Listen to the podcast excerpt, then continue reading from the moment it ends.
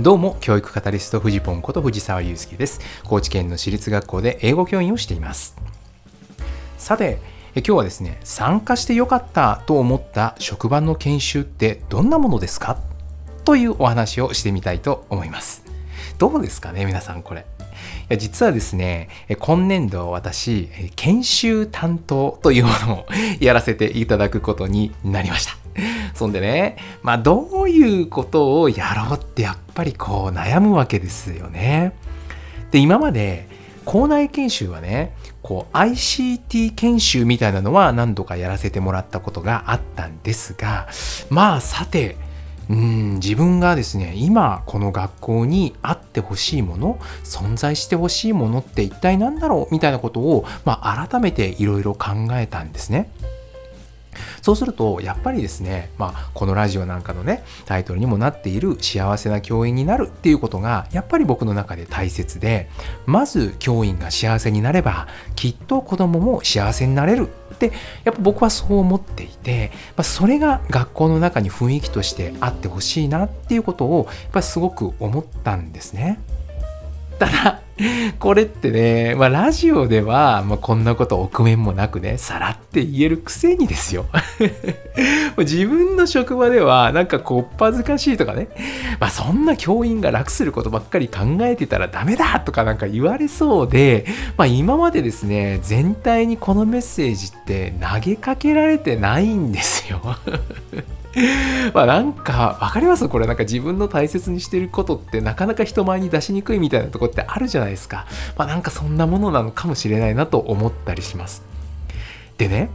あの前回のこのラジオで紹介したダニエル・ゴールマンとピーター・センゲのね書いた21世紀の教育という本でねこの本にこのメッセージこれから歩みたい道っていうのがすごく綺麗にまとめられていたんですよであこういう風に伝えたらもしかしたらうまく伝えられるかもしれないって思ったんですね。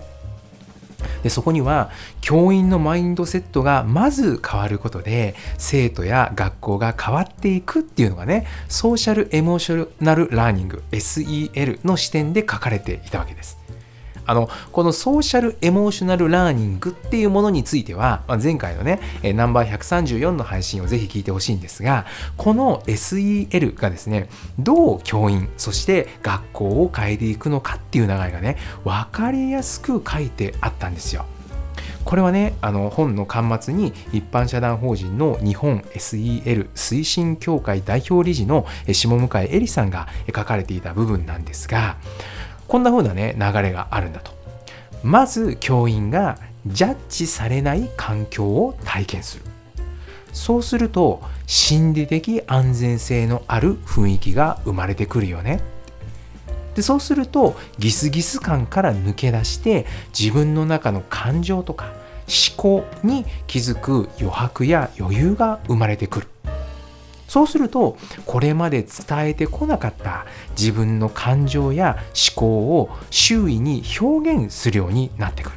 すると心理的安全性がさらに高まっていくっていうこういうループをぐるぐると回していく中でどこかでポンとですね個々人のらしさがですね発揮をされる。それが思考や行動を通して促進されていく。でそうすると他者、まあ、この場合だと生徒がですねに対してジャッジをしないその感情や思考を受容するようになるっていうこういう変化が教員側に生まれてくるんだっていうことなんですね。でこのような教員の変化が生徒の変化にもつながっていくと。先ほど言ったように生徒に対してジャッジしないとか感情や思考を受容するようになるとなるとですね生徒と教員の間に信頼関係が形成される。そうすると学校全体での心理的安静安全性が高まる。と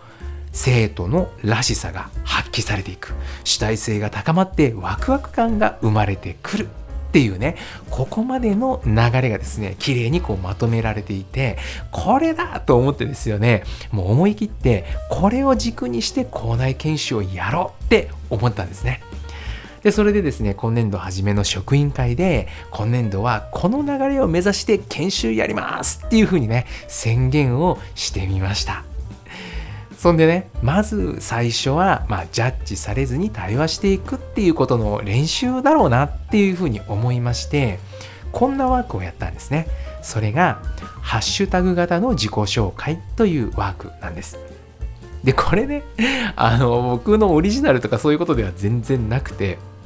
ちょっと前にですね札幌信用高校の明石信子校長がですね、えいつもお世話になっている先生の学校というコミュニティで登壇されていて、その中で、え紹介してくれていたものだったんですね。で、それ聞いた時に、わ、これすごいいいな、どっかでやりたいなと思ってて、いや、今回ちょうどぴったりだと思って、え真似を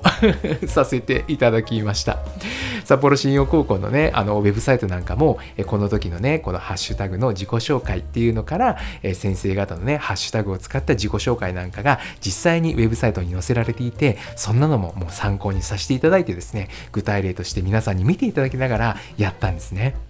でこれどういうふうにやるかっていうと、まあ、先生たちをね、まあ、今回は8人ぐらいのグループだったかなに分けまして、まあ、自分のウェブサイトで紹介するとしたらどんなハッシュタグをつけますかというお題でね対話をするんです。あの、先生方の中にはですね、え、ハッシュタグって何みたいな まあそこからま説明をしていったわけなんですけど、まあ、本当に良かったんですよ。あの、ハッシュタグって皆さん分かりますかね？自分のね、えこだわりとか、え所属しているコミュニティとか趣味や思考とかそういうものをねあの電話マークの後ろに一言のワードをつけて表したようなもので本来はねインスタグラムとかそういうものでそれをベースに検索していってえ自分の見たい投稿を探していくっていうそういうようなものなんですが、まあ、このねハッシュタグってやっぱ自分のこだわりがすごくにじみ出るんですよ。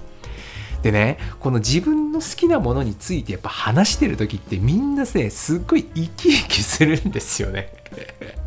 もう本当にねいろんなことをなんか、ね、目をキラッキラさせながらね話をしているっていうのもね僕はあの周りで見ていたんですけどもうすごいそれが印象的で面白かったんですね。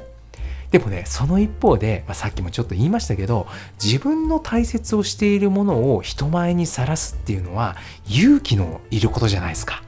ね、それダメ？とかさ、それ面白くないよ？とかさ、えそんなのやってんの？みたいな風に言われたら、その瞬間になんかもう心のシャッターパチンって閉じちゃいたくなりますよね。なので、まあ、これって結構勇気のいることだなと思ったりするんです。というわけで、あのこのね、ワークをやるときに意識してほしい点が2つありますと。で1つは信頼をして自己開示をしていくっていうこと。そして、えー、それがね、もう喋る方の話で。2つ目は、え聞く方お互いのこうあるべきみたいなものを一旦脇に置いて受け止めるっていうこと。このね2つを意識をしてみましょうっていうところでねやってみました。これでね、すっごいいい時間になったんですよ。もう本当にね、笑い声があちこちで上がったりとか、終わった後の皆さんの感想がやっぱね、すごく印象的で、やっぱりこういうね、場面がいるとかね、こういう機会があったらよかったよねっていうようなことを言ってくださったりだとか、もうね、なんかこう話しただけなんですよ。話しただけでこんな雰囲気変わるんだなって思ったんですよ。でね特にまコロナが来てからかな。あの飲み会とかがなくなったんですよね。私の職場でもね。で以前だったらそういうことそういう場所でねいろいろこう話してたことがやっぱりなくなっていた。で職場で自分のプライベートな部分を話す機会っていや本当になくなってたんだなっていうことをやってみてね僕改めて気がついたんですね。で別の方の感想でもいやこんなプライベートなことを話せる職場って素敵だよねみたいなことなんかもおっしゃっていただいていていやそれ嬉しいなと思いながら聞いてみました聞いてました。最後にねこのワークぜひ生徒と一緒にやってみたいから今日のスライドくださいって言ってくださった先生もいて僕は心の中でよっしゃーっていう風にガッツポーズをしました。いかがでしょうか？何かの参考になれば幸いです。世界は変えられる。未来は作れる。走り出せば風向きは変わる。ではまた。